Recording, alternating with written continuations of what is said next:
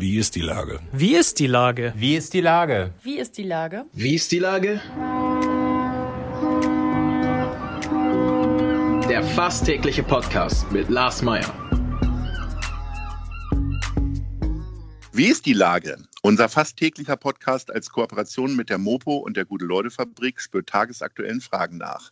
Macher, Musikerinnen, Models, Mütter und Politiker – genauso wie Schwestern, Schweißer, Freiberufler oder Helfer, kommen knapp 15 Minuten zu Wort.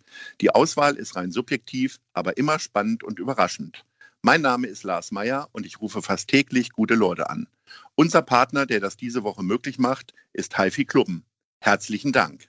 Heute befrage ich Christina Sassenscheid vom Denkmalverein Hamburg. Ahoi, Christina. Moin, Lars. Liebe Christina, ist Denkmalschutz derzeit ein Thema, über das auch du dir viel Gedanken machst oder gilt deine Sorge auch eher der Gesundheit? Ach, gute Frage. Ähm, Denkmalschutz begleitet mich ja schon immer. Also es ist eigentlich ein Dauerthema und die Gesundheit ist natürlich jetzt gerade ein bisschen stärker in den Fokus gerückt. Aber ich glaube, ich kriege die Balance ganz gut hin. Wie kann man sich denn als junge Dame für alte Häuser so sehr begeistern? Wann hat das bei dir angefangen? Äh, schwer zu sagen. Ich, ähm, es war irgendwie immer schon da. Also es ist jetzt irgendwie vielleicht nicht so die, die äh, Top-Erklärung, aber ich, ich glaube, es war einfach immer schon so eine, so ein, es hat mich immer schon berührt, mehr als alles andere. Also ich bin immer schon so ganz, wenn ich ein altes Gebäude gesehen habe und später auch jüngere alte Gebäude, dann äh, hat mich das einfach auf eine Art bewegt wie wenig anderes. Also äh, äh, für dich galt schon in der Jugend äh, lieber Neoklassizismus oder Renaissance als Nirvana und Guns N' Roses oder wie? Ich, na, in meiner Jugend habe ich ganz viel Posaune gespielt, also da war ich eher der klassischen Musik zugetan. Ähm, aber ich bin eigentlich, na, ich war musikalisch immer völlig promisk. Ähm, und und ähm, parallel war das einfach immer so ein, ja, der, also alte Gebäude waren eher so eine Art ja, haben mich ästhetisch einfach immer schon, schon angezogen. Aber gar nicht so sehr die Barocken, sondern vielleicht auch eher so die, ja, alles so der letzte, die letzten 150 Jahre, würde ich sagen. Und wie verschaffst du dem Denkmalschutz jetzt gerade so die Stimme, wo doch alle irgendwie von Beschränkungen und äh, Sorge vor Krankheiten, äh, äh wie, wie, wie schaffst du es da tatsächlich doch noch irgendwie Gehör zu verschaffen? Ähm, ich glaube, äh, dass, also ich meine, die meisten Leute haben ja jetzt inzwischen auch schon genug von Corona geredet oder gelesen. Ähm, ich glaube, irgendwann war dann auch mal so ein gewisse, so, so ein Grundstock an Wissen vorhanden darüber, was jetzt gerade mit der Gesellschaft passiert. Die Diskussionen laufen natürlich auch weiter und müssen das auch, aber ich habe das Gefühl, dass auch schon wieder sehr viel mehr Platz für andere Themen gekommen ist. Und ähm, das erste große Thema für uns war die Sternbrücke. Das haben wahrscheinlich auch die meisten der Hörerinnen äh, mitbekommen, ähm, weil dort Mitte April eine äh, Informationsveranstaltung stattgefunden hat, in der verkündet wurde, dass jetzt so eine riesige, äh, riesige Konstruktion anstelle der heutigen Brücke äh, nach Altona Nord gesetzt werden soll. Und das hat doch für einen gewissen Aufschrei gesorgt. Und ich glaube, das Thema war einfach auch so ähm, ja, überraschend für viele, dass ähm, sich das auch zum Glück noch so ein bisschen an der Corona-Agenda vorbeigeschlängelt hat. Neben der großen Welle der Entrüstung hat es dann auch noch eine Spaßaktion gegeben, die wahrscheinlich im Internet irgendwie entstanden ist. Ich weiß nicht, hast du das mitbekommen dann? Weil äh, neben der äh, ernst gemeinten Konstruktion dieser Superbrücke äh, gab es dann auf einmal Spaßfotos mit äh, so, ja, ja. Brathähnchen mhm. und so weiter darüber. Wie, wie, ist das entstanden? Hast du das beobachtet?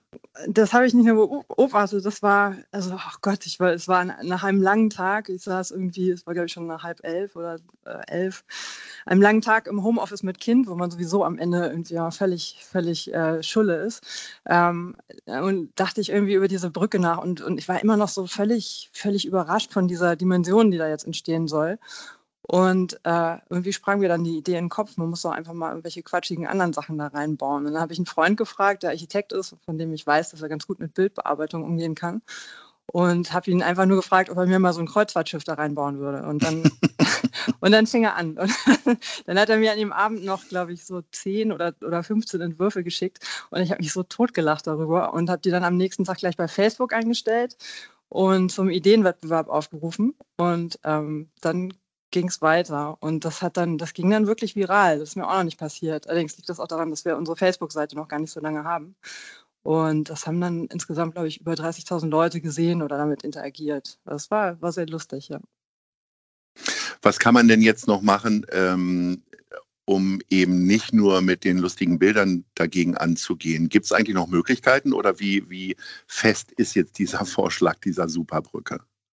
Also ich glaube, dass den meisten Leuten noch gar nicht so richtig bewusst ist, dass es in erster Linie eine, eine, verkehrspolitische Frage ist, wie das mit der Brücke weitergehen kann oder muss. Und zwar ähm, soll die Brücke ja nur deswegen so riesig sein, damit äh, die Verkehrsbehörde die Stresemannstraße darunter vierspurig ausbauen kann, also den, den Autoverkehr erhöhen. Ähm, und das, obwohl die Stresemannstraße jetzt schon massiv belastet wird durch Autos. Und ähm, das hat in unseren Augen natürlich auch überhaupt nichts mit äh, Mobilität der Zukunft oder mit dem Klimaplan zu tun. Und deswegen versuchen wir das jetzt auch gerade allen klar zu machen. Wenn, wenn der Autoverkehr auf eine Spur in jede Richtung äh, äh, reduziert wird und dann drumherum die beiden Spuren in ähm, gemischte Rad- und Busspuren äh, umgewidmet werden, dann kann die Brücke dieselbe Dimension behalten. Wenn notwendig, kann sie natürlich auch erneuert werden, aber unsere Ideallösung wäre natürlich, dass man die alte Brücke erhält. Und was man machen kann, so als hm, Außenstehender oder auch interessierter Hamburger oder Hamburgerin, man kann natürlich der Politik schreiben, man kann Leserbriefe schreiben, man kann sich in der Initiative Sternbrücke engagieren. Wir freuen uns immer über Zulauf und äh, organisieren Aktionen und organisieren natürlich auch entsprechende Hintergrundarbeit. Aber für Außenstehende ist das ja total schwer verständlich. Es laufen gerade Koalitionsverhandlungen und im Wahlkampf haben sowohl die Grünen als auch die SPD, die nun mutmaßlich auch weiter die Regierung bilden, äh, ja gesagt, okay, wir wollen die Innenstadt zumindest äh, von Autos befreien zum Teil. Also ganz auf autofrei konnte man sich nicht einigen. Und nun ist die Stresemannstraße ja schon vor, ich glaube mal rund 20 Jahren schon mal sehr im Verruf geraten nach einem tödlichen äh, Unfall. Es ist eine 30-Zone entstanden und wie auch immer. Also womit wird das erklärt, dass da auf einmal jetzt vier Spuren hin müssen? Ähm, die, die Stresemannstraße selbst ist ja schon vierspurig, nur unter der Brücke noch nicht. Da wird sie so auf, auf drei Spuren verengt. Und der Ver Verkehr soll halt fließen und es soll auch die mittlere Stütze, da gibt es noch eine Stütze unter der Brücke, die soll weg aus Sicherheitsaspekten. Das kann man auch zu einem gewissen Grad nachvollziehen. Äh, nichtsdestotrotz könnte halt auch eine, eine Brücke mit drei Stützen, die halt nicht in der Straße stehen, könnte auch wunderbar funktionieren und das die würde dieselben Dimensionen haben. Ähm, interessanterweise, das haben auch viele vergessen, ähm, gab es diese Variante, die wir bevorzugen würden, äh, ja schon elf Jahre lang. Und zwar nach diesem schrecklichen Unfall, den du gerade erwähnt hattest. Der war 1991. Und da oh. gab es zwei, zwei Wochen lang richtig heftige Anwohnerproteste. Und äh, daraufhin hat dann der damals, ich glaube, was war das? Ich glaube, auch ein rot-grüner Senat hat, nee, rot-schwarzer, glaube ich. Auf jeden Fall haben die, haben, wurde daraufhin dann die Straße auf äh, Tempo 30 und äh, zwei Spuren für die Autos reduziert. Und da gab es dann auch genau diese Lösung mit äh, den, den äußeren Spuren, die dann Rad- und Busspuren waren. Und das hat natürlich eine ganz große Wirkung auf den öffentlichen Raum. Dann, dann düsen nämlich die Autos nicht direkt an einem vorbei, sondern dann sind es halt nur die Fahrradfahrer und dann hin und wieder mal ein Bus. Das ist auch wichtig, damit der Hamburg-Takt laufen kann. Das ist ja auch ein erklärtes Ziel der Regierung. Ähm, und äh, so funktioniert heute zum Beispiel auch die Feldstraße. Also es ist ein durchaus erprobtes, gutes äh, Mittel sozusagen, die, den, den Autofluss auch zu gewährleisten und gleichzeitig aber auch ähm, den Radverkehr auszubauen. Wo werdet ihr denn jetzt ähm, tatsächlich ansetzen, an welchem Punkt, damit äh, diese Entscheidung gekippt wird? Also ist das also, etwas, was auf Rathausebene entschieden wird oder vielleicht noch gekippt werden kann? Oder äh, streitet ihr jetzt ausschließlich mit Bezirk und Bahn? Ja, also die Bahn ist, muss man sagen, gar nicht so sehr unser Gegner. Also die Bahn sagt tatsächlich ja auch, wir können euch die Brücke in jeder, jeder Version dahin bauen. Wir können die auch so, wir können die genauso nachbauen, wie sie da jetzt steht. Ähm, das Problem ist tatsächlich die Verkehrsbehörde und insofern ist das eine Senatsentscheidung. Also der Bezirk hat da auch nicht ganz so viel mitzureden. Ähm, das mag man auch. Der Bezirk äh, würde gerne auch eine intensive Bürgerinnenbeteiligung machen, aber erst ab 2021 und da sind natürlich dann schon alle, alle Weichen gestellt. Dann ist über den Verkehr und über die Größe der Brücke entschieden. Und deswegen fordern wir jetzt natürlich auch einen, einen absoluten einen Planungsstopp äh, ab sofort und äh, eine Bürgerbeteiligung, die jetzt schon anfängt. Das ist einfach notwendig, damit, damit jetzt sozusagen nicht dann 2021 nur noch über die Farbe der, Farbe der Radwege entschieden werden darf. Du hast gerade angesprochen, ihr habt erst seit einigen Wochen eine Facebook-Seite. Ist das tatsächlich eine Konsequenz aus Corona gewesen, weil man jetzt eben keine Versammlungen oder Demonstrationen oder ähnliches machen kann? Und warum seid ihr eigentlich so spät erst drauf gekommen?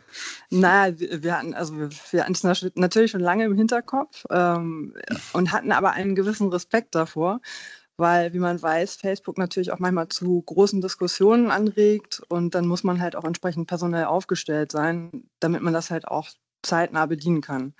Ähm, das weißt du als PR-Mann natürlich selber bestens. Also soziale Medien führt man nicht einfach ein und lässt die dann so vor sich hinlaufen, sondern da muss es halt Kapazitäten geben. Und unser Verein ist ja noch ein ganz kleiner Verein. Also was heißt, wir haben schon eine ganze Menge Mitglieder, aber wir sind personell noch ähm, mit einer hauptamtlichen Stelle, nämlich mir, ähm, noch überschaubar aufgestellt und äh, wir, ich habe natürlich das Ziel, dass wir da auch in den nächsten Jahren nochmal enorm wachsen, aber wir können deswegen nur erstmal, also wir haben deswegen einen klaren Fokus jetzt erstmal gehabt auf Veranstaltungen, auf Presse- und Lobbyarbeit.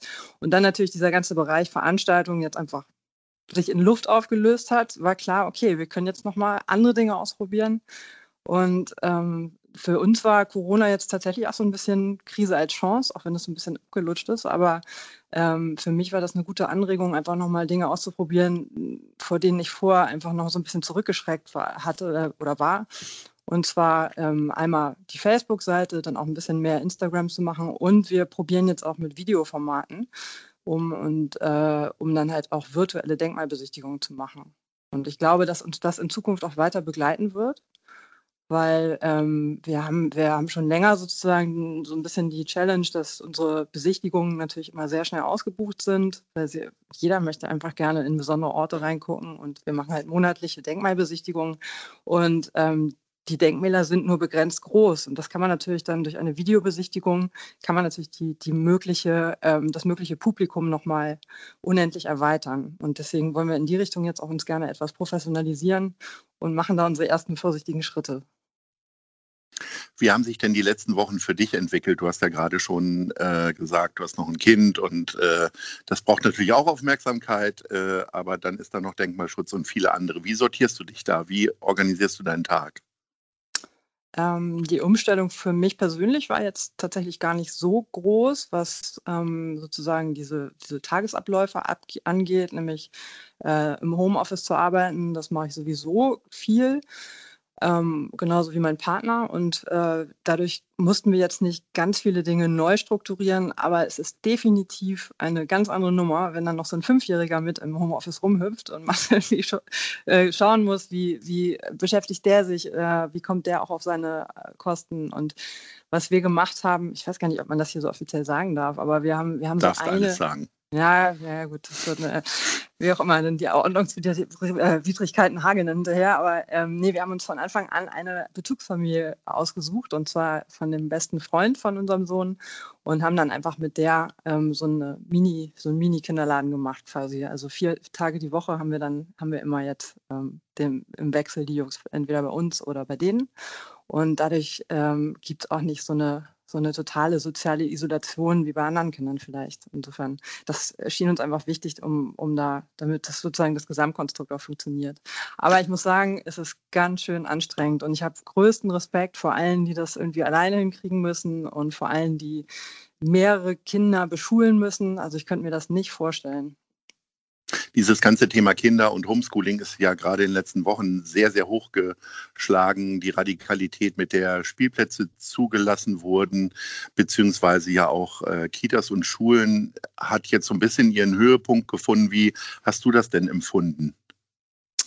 Ähm, das mit den Spielplätzen fand ich äh, etwas übertrieben, beziehungsweise hätte mir eigentlich gewünscht, dass man da andere Regelungen findet, weil ähm, diese, diese äh, Schließung der Ki Spielplätze führte dazu, dass die Kinder sich dann irgendwo anders rumgedrängelt haben, weil sie ja irgendwie nach draußen mussten. Also wir haben das so gelöst, dass wir sehr, sehr viel Fahrrad gefahren sind. also wir waren quasi ständig mit dem Fahrrad unterwegs. Aber ähm, es fehlte halt wirklich auch so ein, so ein bisschen, also dieses, diese, diese Spielplatzangebote und die hätte man ja möglicherweise auch irgendwie anders, anders reglementieren können, beispielsweise mit einer Maximalanzahl von Kindern oder so. Und ähm, es ist halt seltsam auch zu erleben, wie jetzt die Spielplätze geöffnet sind und alles ist knallvoll, als gäbe es kein Corona. Also ich, für mich ist da gerade total schwer zu erfassen, wo da so die Verhältnismäßigkeit ist. Und ähm, ich habe so ein, ich habe ehrlich gesagt kein richtig gutes Gefühl, ähm, was so ja, dieses Thema Durchseuchung angeht. Also ich glaube, da werden die Zahlen jetzt in den nächsten Wochen richtig in die Höhe schießen und dann wird ein zweiter Lockdown kommen. Also das, das wäre jetzt so meine etwas pessimistische Prognose, aber ähm, lass uns gucken, vielleicht werden wir auch positiv überrascht. Lass uns über was anderes zum äh, Abschluss nochmal sprechen, äh, was anderes Positives. Hast du denn auf deinen Radtouren irgendwas entdeckt, was du nicht schon im Blick hattest? Ich meine, dein, dein Beruf äh, bringt dich ja immer dazu, mit offenen Augen durch die Gegend zu, also mit noch offeneren Augen als alle anderen. Aber gab es irgendwas, was du entdeckt hast, wo du gesagt hast, Mensch, das finde ich ganz schön? Äh, tatsächlich haben wir relativ früh schon, als, ähm, als äh, sozusagen die ersten Einschränkungen kamen, haben wir angefangen, äh, Ausflüge mal in ähm, Teile von Hamburg zu machen, die wir vorher noch nicht kannten. Und dann war ich zum Beispiel zum ersten Mal an der Bunthäuser Spitze. Und das fand ich total schön. Das ist so ein ganz irgendwie äh, fast ein bisschen verlorener Ort, also so äh, am untersten Ende da irgendwie von, von Wilhelmsburg unter Kirchdorf Süd und ähm, landschaftlich aber alles wunderschön gelegen. Und das, das fand ich sehr beeindruckend. Und dann, ja, so überhaupt so ein paar, paar Stellen an der Elbe, die ich vorher noch gar nicht so kannte stehen natürlich auch immer schöne Denkmäler drumherum. Also das ist dann immer was für alle. Ein bisschen Natur, ein bisschen was zum Spielen und irgendwie Gebäude. Also, also da, da bin ich aber auch noch gar nicht am Ende meiner Entdeckung. Also da werden wir mit Sicherheit in den nächsten Wochen auch noch einiges weiteres an, ähm, an ja, einfach an neuen Entdeckungen in Hamburg machen. Nun sind wir leider äh, am Ende unseres Gesprächs zumindest. Liebe Christina, äh, herzlichen Dank nochmal für den Tipp und für das äh, tolle Gespräch. Ich wünsche dir alles Gute und äh, Ahoi. Ahoi, bis dann.